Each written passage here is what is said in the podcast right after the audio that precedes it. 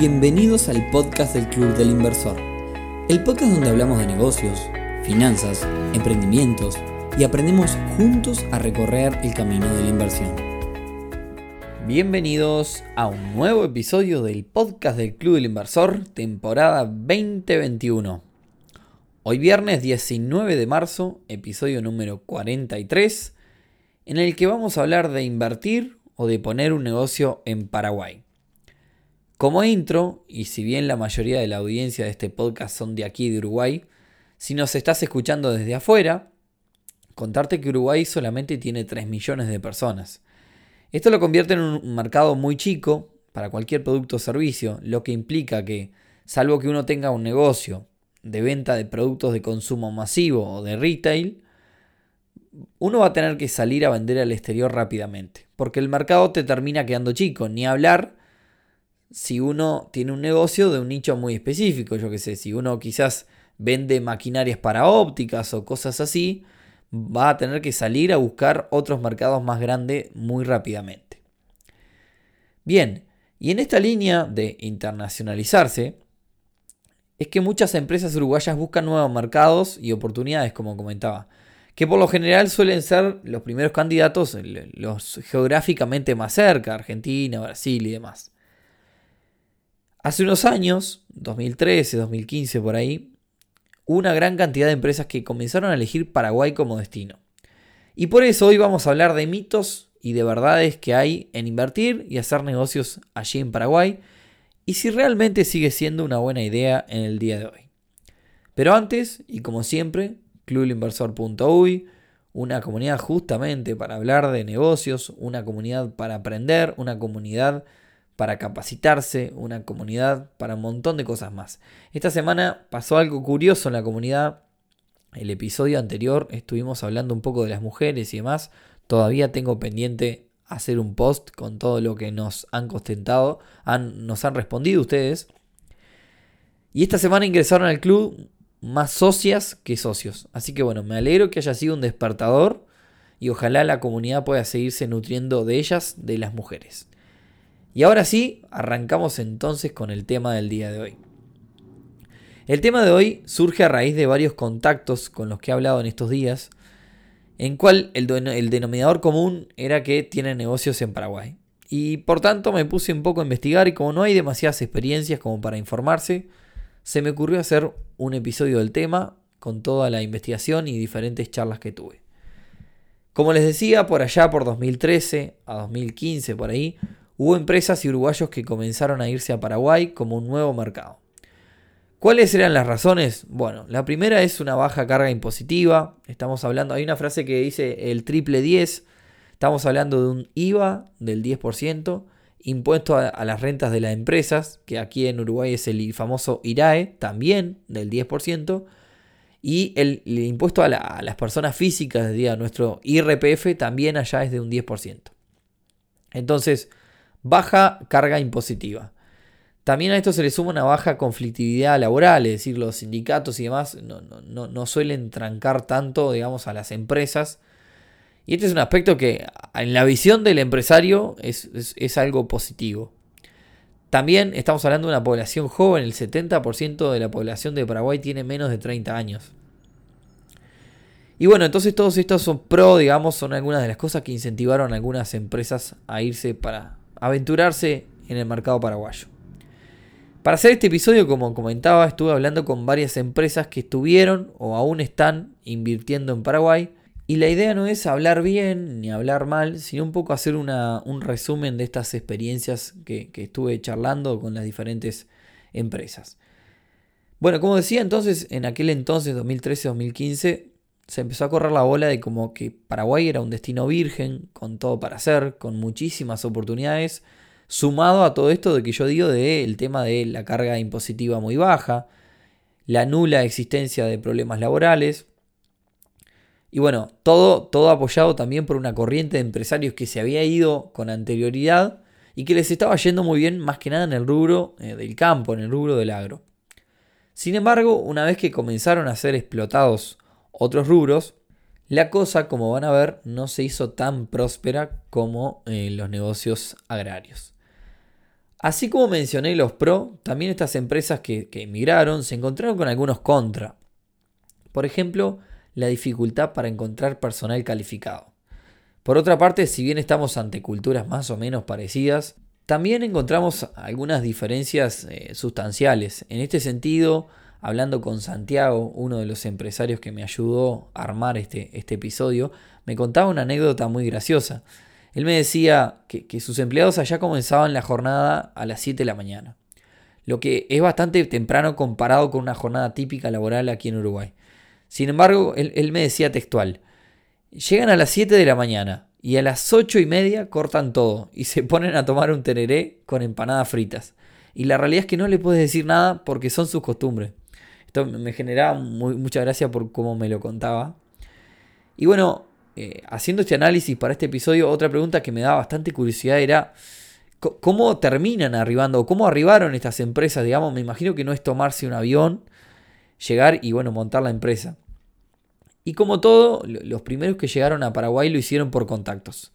Para que usted tenga una idea, en 2016 había 53 empresas uruguayas allá y ya para 2018 había más de 100, o sea, más del doble. Entonces, bueno, lo que sucedió es que una vez que, digamos, estaba como ya conquistado o que ya habían llegado un montón de empresas, se armó un grupo de uruguayos allá que te podían dar una mano. Incluso algunos montaron un negocio propio con el fin de, de, facilitar ese abordaje de empresas extranjeras. Y uno de los primeros pasos que hay que dar es tener toda la documentación paraguaya. Me comentaba que esto tiene más o menos un costo de entre 1.000 a 1.500 dólares y se puede resolver todo el tema de la documentación de forma bastante rápida. Por otra parte, está como decía la, dificultad que mencionábamos de la mano de obra calificada. Eh, Santiago y otros empresarios me contaban algo parecido, que ellos lo que hicieron fue eh, buscar personas calificadas en otras empresas, que obviamente tenían un costo caro, pero que bueno, que quizás estaban desconformes, ofrecerles más dinero o mejorar condiciones para, tratar de, tomar esa gente calificada y poder utilizarlos como líderes a la hora de abordar este, digamos, de dar los primeros pasos como empresa allí. En definitiva, la, forma de abordar es esa, ¿no? Este, con contactos que te faciliten y hoy en día, como decía, ya hay toda una estructura montada, así que es mucho más fácil.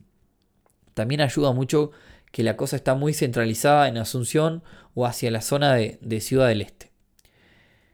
Y acá viene un poco mi sorpresa cuando empecé a investigar para hacer este episodio. Consultando un poco las experiencias, y charlando con gente del rubro gastronómico, del rubro industrial, del rubro tecnología y hasta del financiero, que contrasta un poco con, digamos, la experiencia de la gente del rubro del agro y incluso el sector inmobiliario al cual le fue muy bien. Particularmente el sector inmobiliario, la gente de Infocasas, por ejemplo, está allá y le, está, yendo, le está yendo muy bien. Entonces, como decía, mi sorpresa viene por otros rubros que quizás no tienen tan. Eh, no, no fueron tan prósperos y quizás se trató más de un boom que otra cosa. Y algunas de las dificultades que encontraron estas empresas de otros rubros que no eran, digamos, los que más, más bien le fue, es que, y esto me lo han dicho también varias empresas, el, paraguayo nunca te dice que no. Eh, el paraguayo, la persona de Paraguay, se reúne, te escucha, parece que está todo bien, pero es muy difícil entrarle. Se pierde muchísimo tiempo y se complica avanzar. Por otra parte, el hecho de que no haya mano de obra calificada o que sea difícil, hace que en realidad la mano de obra sea barata, pero en algunos casos particulares, en algunos rubros, termine saliendo cara, entre comillas, digamos, por, por toda esa dificultad.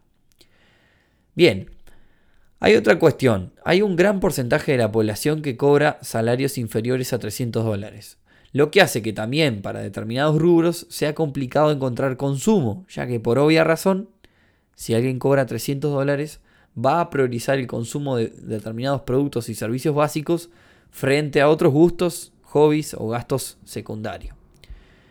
Sin embargo, una experiencia común a todas las empresas que hablé es que hay muchos sectores y negocios que son súper difíciles de entrar porque las grandes corporaciones y los círculos más importantes están compuestos y dominados enteramente por unos pocos. Es un círculo muy cerrado donde siempre son los mismos. Pero bueno, no todo es malo a la hora de las experiencias de residir y hacer negocios allá. Para vivir se trata de un país muy barato, es un país donde alquilar un apartamento en una linda zona sale muchísimo menos que el promedio de la región. Se puede tener un muy buen vehículo por, por muy poco dinero. Y también, al igual que la, la, comida, sucede lo mismo, es muy económica. En ese sentido se puede tener una especie de estilo de vida, entre comillas, eh, mejor que, digamos, que, el promedio en la región.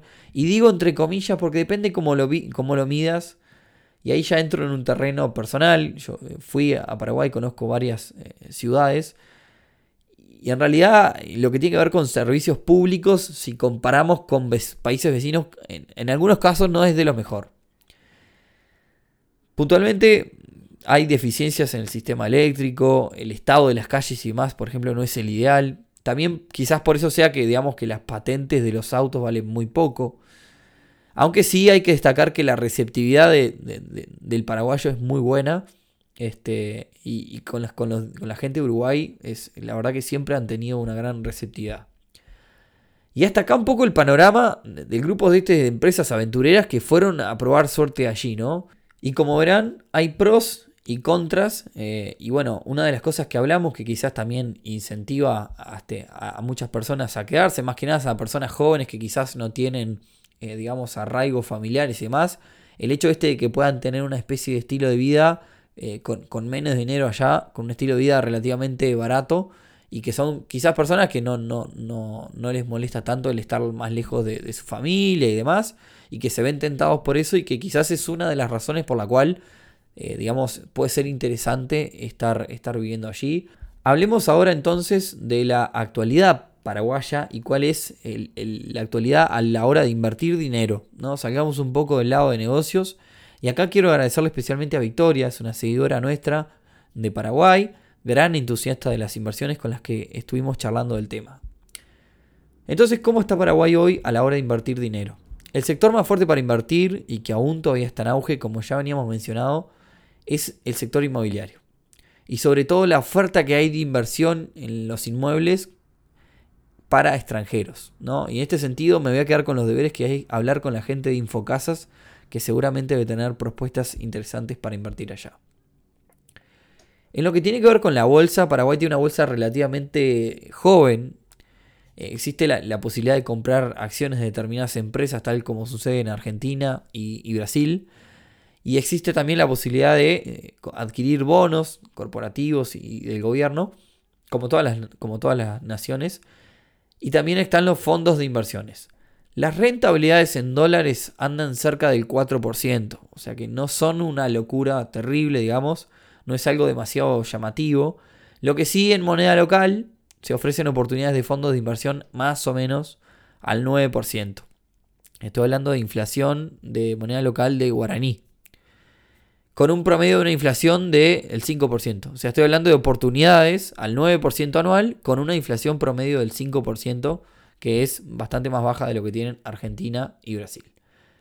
Entonces la conclusión un poco que puedo sacar de todo esto es que también pasa un poco con esto de Paraguay, con este boom que pasó, el síndrome del vecino.